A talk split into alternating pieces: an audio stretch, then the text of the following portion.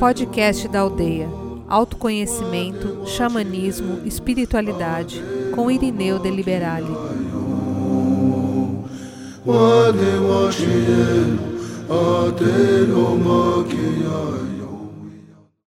Feche os seus olhos.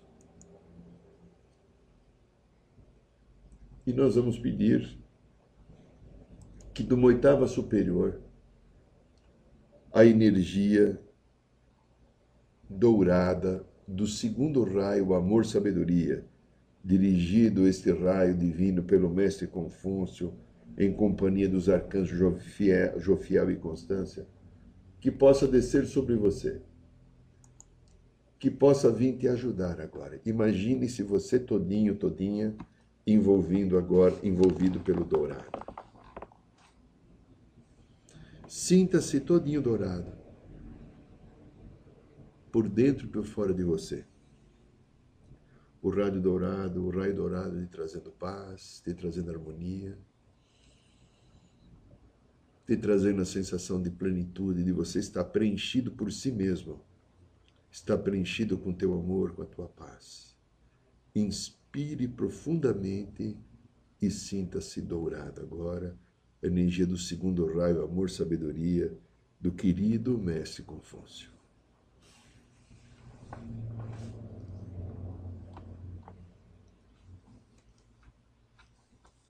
Muito bem, meus queridos e minhas queridas, nós vamos falar um pouquinho do tema que nos trouxe aqui hoje, o tema do Mestre Jesus, percebendo as feridas que o ego nos deixa.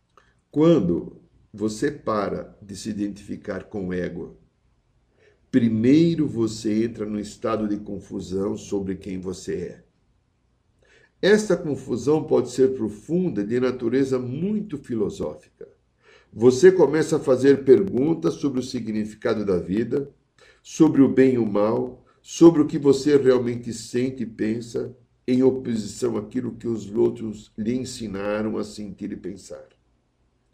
De repente, essas perguntas são muito reais para você e têm uma relação direta com as escolhas que você faz no seu dia a dia. Você olha para si mesmo e pensa: Este sou eu? É isto que eu quero?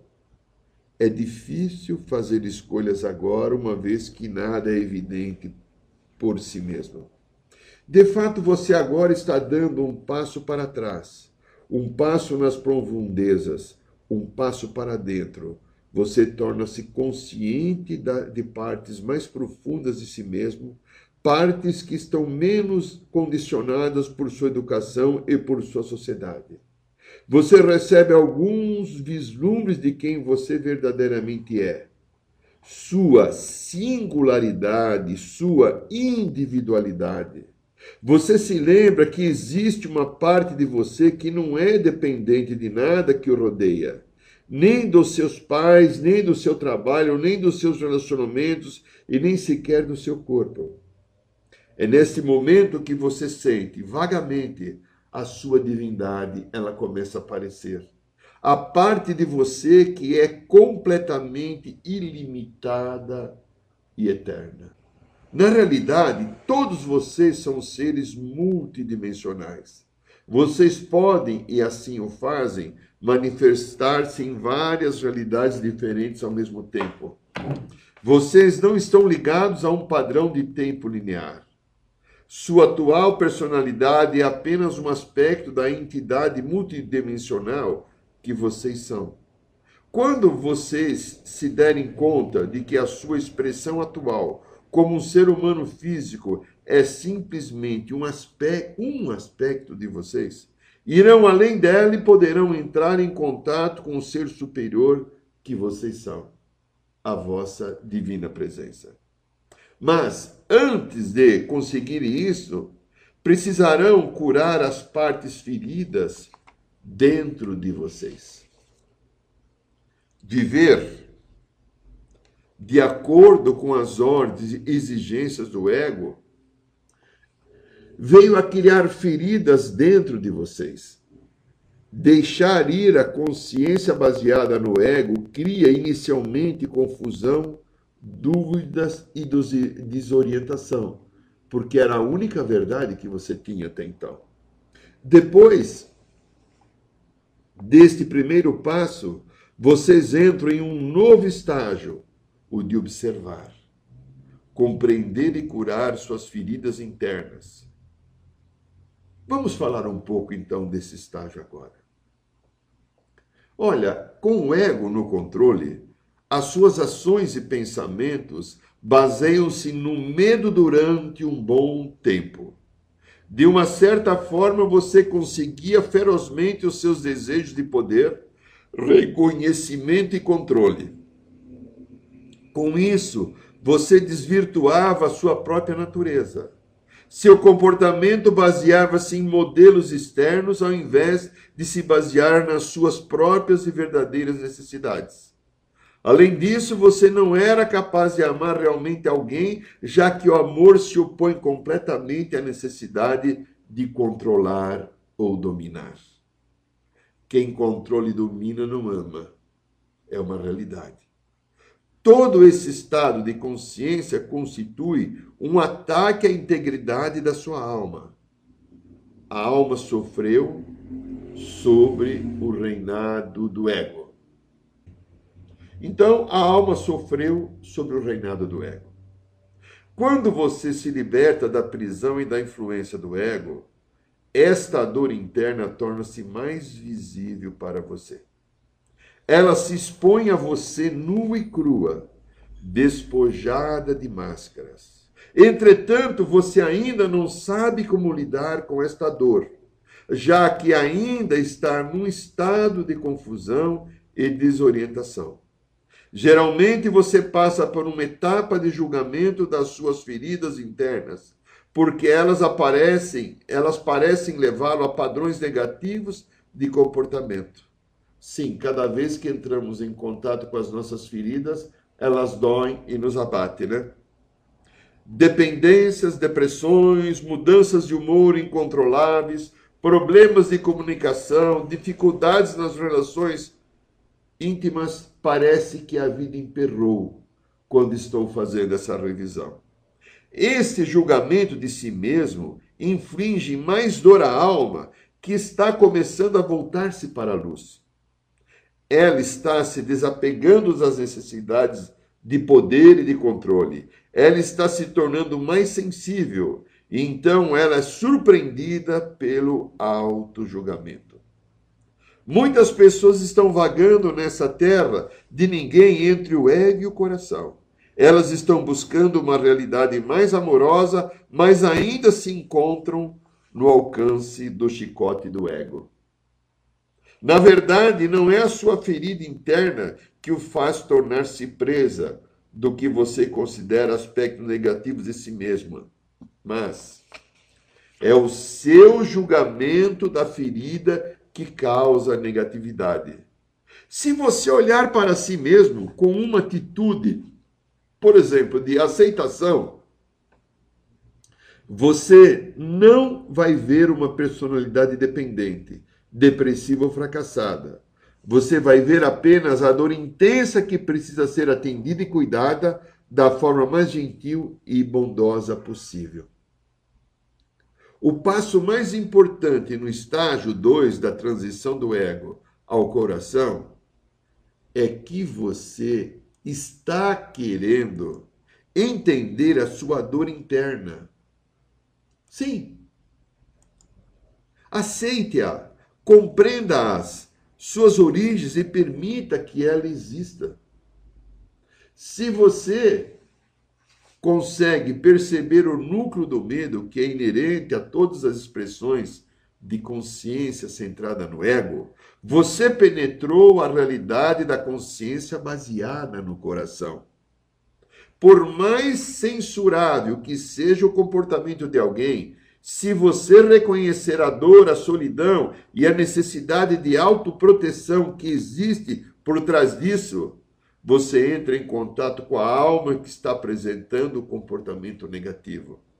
Assim que você perceber a alma amedrontada, você é capaz de perdoar. Isso acontece primeiramente com relação a você mesmo. Pense em algo que você realmente detesta em si mesmo. Vamos lá, pense.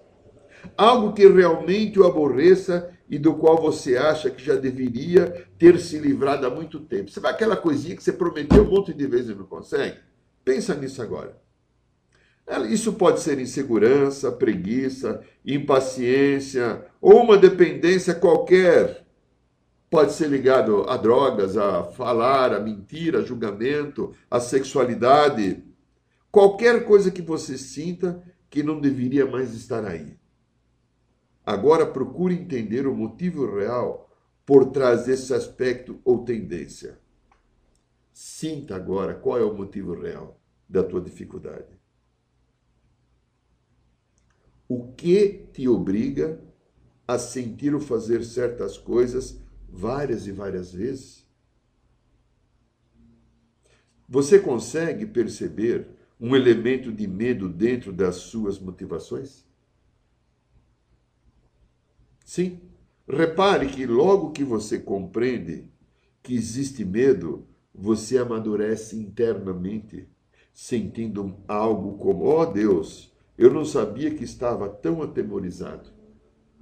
Eu o ajudarei. Então, a tolerância em suas atitudes, amor e perdão. Enquanto você percebe os comportamentos baseados no medo, tais como agressões, dependências, subserviência, vaidade, etc., como maus, pecaminosos ou tolos, você apenas está julgando e o julgamento não leva à tua cura e à cura de ninguém. É. Mas julgar é uma atividade baseada no medo.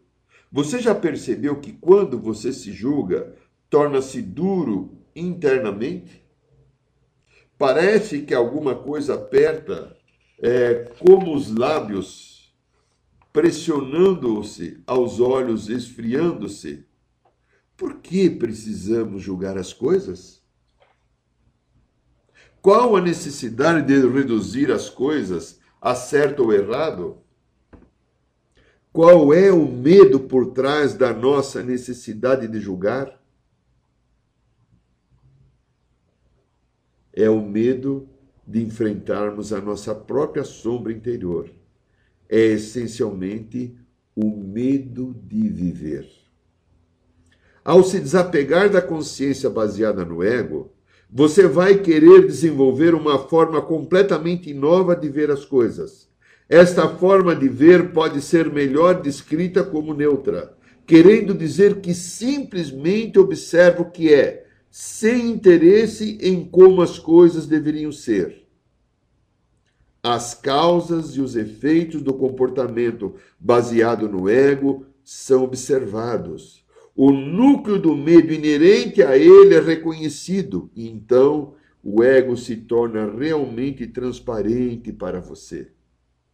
E tudo o que é transparente para você pode ser abandonado se assim você desejar. Todo ser humano conhece o medo. Cada um de vocês conhece a sombra e a solidão de estar envolvido no medo. Quando o medo se mostra abertamente no rosto de uma criança, a maioria das pessoas reage instantaneamente, entendendo as suas, estendendo as suas mãos. Mas quando o medo se mostra de forma indireta, através de máscaras de violência e brutalidade, parece imperdoável. Quando mais, mais destrutivo e cruel é o comportamento, mais difícil é perceber o medo e a desolação que existem por trás dele. Mesmo assim, vocês são capazes de percebê-lo. Sim, podemos perceber, a partir das profundezas da sua própria experiência de medo, e desolação, você pode entrar em contato com o profundo medo das almas dos assassinos, sequestradores e criminosos. Você consegue entender as ações deles. E se fizer isso baseado nas suas próprias experiências íntimas com a escuridão, você pode liberar tudo isso. Você pode deixar que tudo isso exista sem a necessidade de julgar nada. Se você verdadeiramente entender o medo como um poder que existe e com o qual você está totalmente familiarizado através das suas experiências de vida, você pode deixar de julgar. O medo não é bom nem é mal. O medo é e possui um determinado papel a desempenhar. Em certos aspectos muito difíceis de serem expressos em conceitos humanos, o medo é tanto uma bênção quanto uma tortura. De qualquer modo, a escolha de permitir a existência do medo em sua realidade não foi feita por vocês. Vocês foram o Deus, por assim dizer, que permitiu que o medo desempenhasse um papel indispensável na sua realidade. Vocês fizeram isso. Não para se torturarem, mas para criarem, para criarem uma realidade que tivesse mais substância, mais plenitude do que um mundo baseado unicamente em amor compreendendo que isso pode parecer inacreditável, mas talvez vocês possam entender intuitivamente o que estou tentando ou procurando aqui afirmar. O medo, preste atenção, o medo é uma parte viável da criação do Deus. Onde há medo, não há amor. Onde não há amor, o amor pode ser encontrado de formas novas e imprevisíveis. Uma ampla variedade de emoções pode ser explorada, inclusive criada pela ausência do amor. A ausência do amor pode ser sentida em várias formas. A presença do amor só pode ser sentida quando se tem o medo como pano de fundo. Se, se não fosse assim, o amor ficaria todo difuso e vocês não poderiam percebê-lo como tal. Portanto, ao criarem o medo, ao se arremessarem para fora do oceano de, do amor que os rodeava, vocês se permitiram experimentar o amor pela primeira vez. Compreendem? Vocês não criaram amor, mas criaram a experiência do amor. Para fazer isso, vocês precisavam de um oposto, algo que não fosse amor, e utilizaram o medo como instrumento. Nós, do outro lado do véu, podemos ver claramente o papel espiritual que o medo desempenha na sua realidade humana.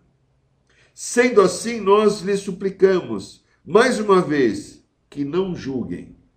Por favor, não julguem o medo a escuridão que ele traz, nem em vocês mesmo, nem em qualquer outro ser que aparecer no seu caminho.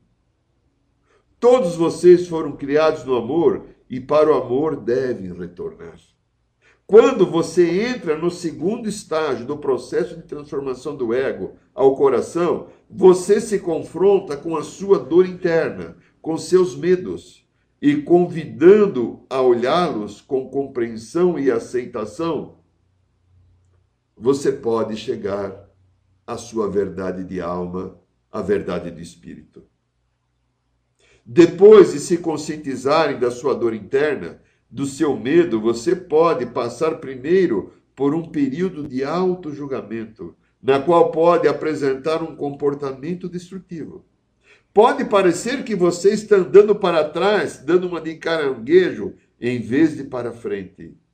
Neste ponto, você se encontra na, na zona perigosa, na terra de ninguém, entre o ego e o coração. Você sabe que quer se livrar do velho, mas ainda não pôde realmente abraçar o novo. Então, é pego pela desconfiança de si mesmo e pela autocrítica.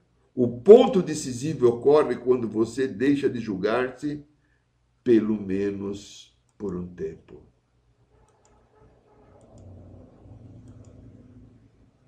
Só quando você está preparado para olhar para si mesmo com uma atitude de interesse e abertura, é que você penetra a realidade da consciência baseada no coração. Antes disso, você está meramente comparando-se com um modelo artificial ou um ideal, para o qual, na maioria das vezes, você é deficiente. Você se bate por, por isso e tenta outra vez se forçar a se encaixar naquele molde que você criou para si mesmo, na sua cabeça, e que você sente que dentro de você já não há mais espaço. Digo-lhe que esse padrão de perfeccionismo é uma arma assassina. É totalmente oposto ao amor. O amor verdadeiramente não compra e, mais importante, nunca quer forçá-lo a nada nem modificá-lo de forma nenhuma. O amor não tem olhos para o que deveria ser. A própria natureza deveria estar ausente da consciência no coração. A visão do coração, as qualidades morais, sempre são formas de interpretar ou dividir a realidade. Elas são ideias na sua cabeça e, como você sabe, elas podem diferir muito de cabeça para cabeça. A própria necessidade de estabelecer modelos e definir o que é bom e precursora no conflito humano e da guerra não são tanto as ideias que causam agressão e o conflito, mas a necessidade implícita de controlar e fixar.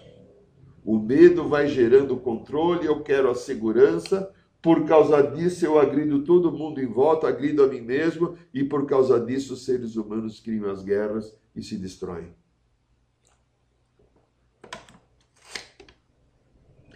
Tudo por causa de não conseguir olhar o medo e interpretar o medo que está dentro de si. Os ideais políticos, pessoais ou espirituais, os padrões de saúde, beleza higiene, todos estabelecem modelos de como as coisas deveriam ser, de como você deveria ser e comportar-se. Todos eles, todos eles procuram fixar e definir o que é bom. Mas o amor não está interessado em definir o que é bom. Não está interessado nas ideias, mas na realidade. O amor se volta para o que é real. O ego se volta para aquilo que é bom. O amor se volta para aquilo que é real. O ego se volta pela beleza, pela moda. O amor já sente a beleza. A beleza não precisa da moda, porque a beleza já é intrínseca ao amor, está contido nele. O coração está interessado em tudo que existe, em cada expressão real de vocês, as destrutivas e as construtivas. Ele simplesmente observa, ele simplesmente está aí envolvendo-o com a sua presença, se você assim o permitir. Se você se abre para a realidade do amor, a realidade do coração, você se desapega do julgamento. Se você aprender a amar, você não vai julgar mais.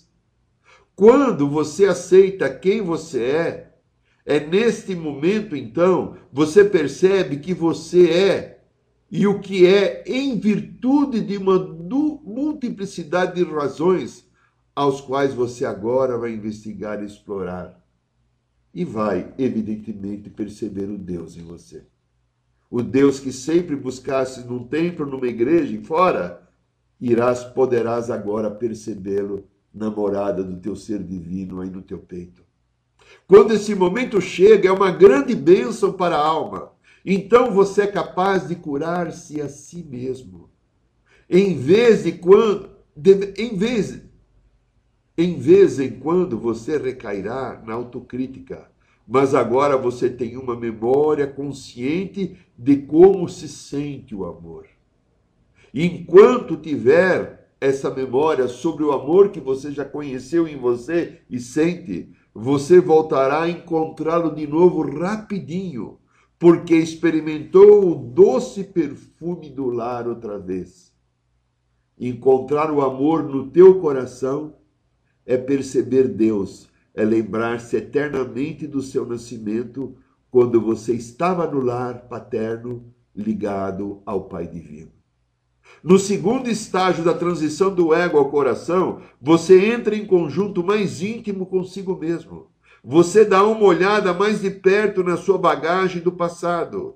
Você revive suas memórias, algumas dolorosas talvez, memórias desta vida, talvez memórias de vidas passadas. A bagagem psicológica que você carrega de todas as suas vidas até o presente constitui a sua identidade atual. Você pode olhar para essa bagagem como uma mala cheia de roupas você representou muitos papéis no passado. Você foi ator ou atriz de muitas personagens. Assumiu muitas identidades, exatamente como peças de vestuário que você pode portar dentro de uma mala. Você acreditou tão firmemente que alguns desses papéis que chegou a considerá-los parte de sua identidade e ao dizia a você a si mesmo esse sou eu. Você pensa de tais papéis ou vestimentas. Entretanto, quando você investiga verdadeiramente o que esses papéis têm a ver com você, descobre que você não é eles. Você não é ou você não, vocês não são os papéis psicológicos ou identidades que você assume. Você não é as suas roupas que você usa. Você não é o sexo que você tem hoje, gênero masculino ou feminino. Você não é branco, nem negro, nem amarelo, nem vermelho, pardo, etc. Você utilizou esses papéis de uma necessidade de experiências sentidas pela alma. A alma se deleita com todas essas experiências, porque elas são parte do processo de aprendizagem com o qual ela se comprometeu. Sim, a alma de cada um se comprometeu em aprender um caminho novo para voltar de novo ao Pai. Considerando desta forma, todas as experiências são úteis e valiosas.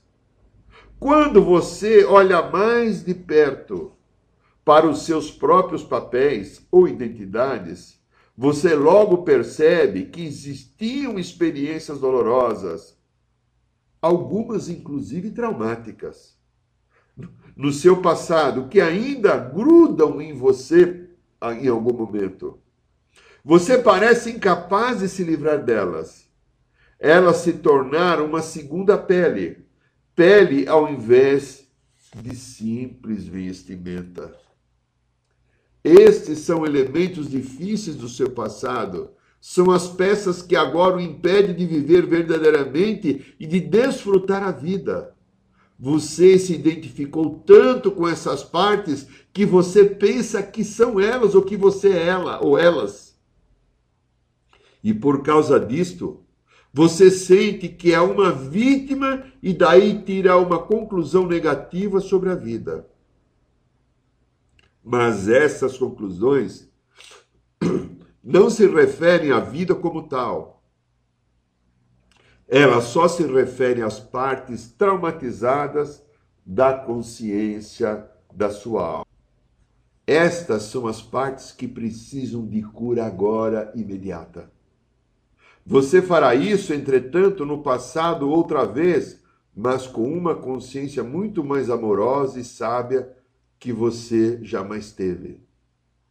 No segundo estágio do processo de transformação do ego ao coração, você cura episódios do passado envolvendo-os com a sua consciência do presente que hoje é amorosa.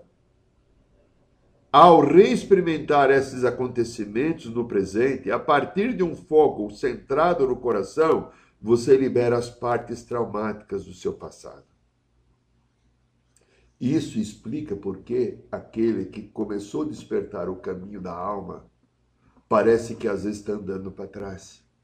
Porque é o passado, o arquivo da dor, do medo, da dificuldade, da arrogância, da submissão, da vítima, da depressão, etc ele vem com mais força porque hoje você tem mais estrutura no teu coração para acolhê-lo.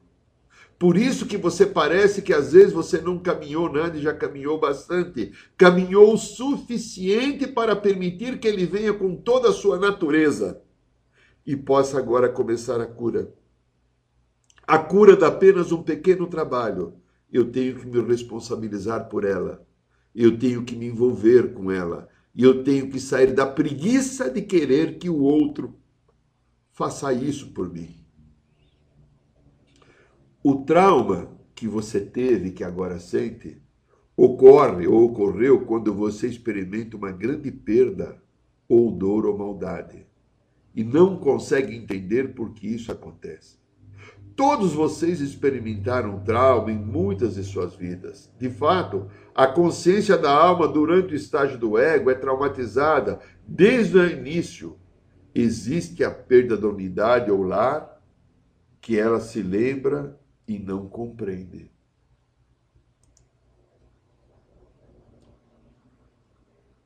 Quando você volta ao acontecimento traumático original, através da imaginação, e o envolve com uma consciência do coração, você muda e a sua reação original a esse acontecimento começa a ficar em dia.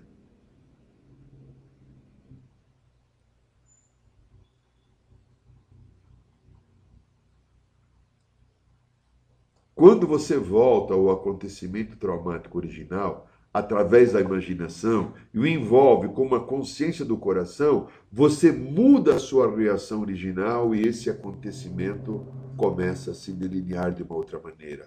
Você muda a reação de horror e incredulidade para uma simples observação do que acontece. Na regressão, você simplesmente observa o que aconteceu e esse simples ato cria espaço para compreensão, espaço para compreensão espiritual do que realmente aconteceu neste evento. Quando esse espaço se faz presente, você torna-se mestre da sua realidade outra vez.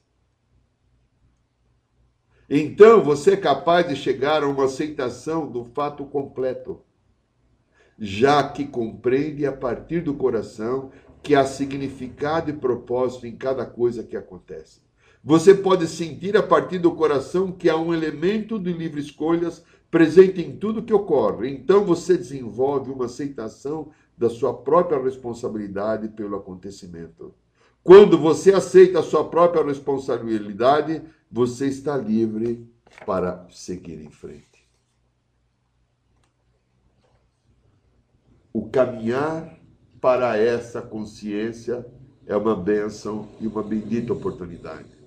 E é somente quando você se relaciona com as suas identidades passadas, como um ator que se relaciona com seus papéis, que você se torna livre para ir aonde quer que deseje. Então, você está livre para entrar na consciência baseada no coração. Você não mais se apega a nenhum aspecto que você foi do passado. Esse passado já foi.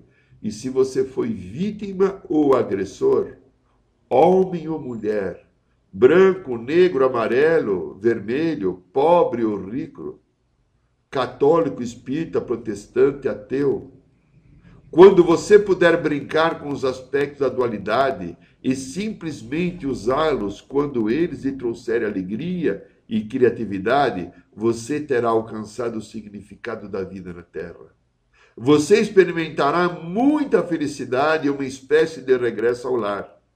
Isto porque você estará centrado em contato com as consciências subjacentes aos diferentes papéis e identidades você estará tocando a base com a sua própria consciência divina outra vez. E a sua base e a sua consciência, quando se encontram, você cura todos os aspectos das dores e dos machucados e entra numa realidade de compreensão e de acolhimento. A percepção de que tudo é unidade, a percepção de que tudo é o amor do Pai é a grande consciência que vai curar a cada pedaço de consciência que está na Terra vivendo um aprendizado. Em resumo, a realidade do amor chega ao coração quando o coração pratica a aceitação, quando o coração consegue olhar a vida sem queixa, com aceitação, como se ela fosse uma grande bênção, uma grande oportunidade, um grande caminho para se conseguir transpor os mistérios da personalidade e atingir a concreta realidade do bem e do amor que comanda toda a existência. Aqui quem fala é Irineu de Liberale. Agradeço e abençoo a todos vocês que estiveram conosco. Saiba mais sobre os nossos rituais de ayahuasca, cursos de xamanismo e rodas de cura. Acesse o site www.aldeiarosadourada.org.br.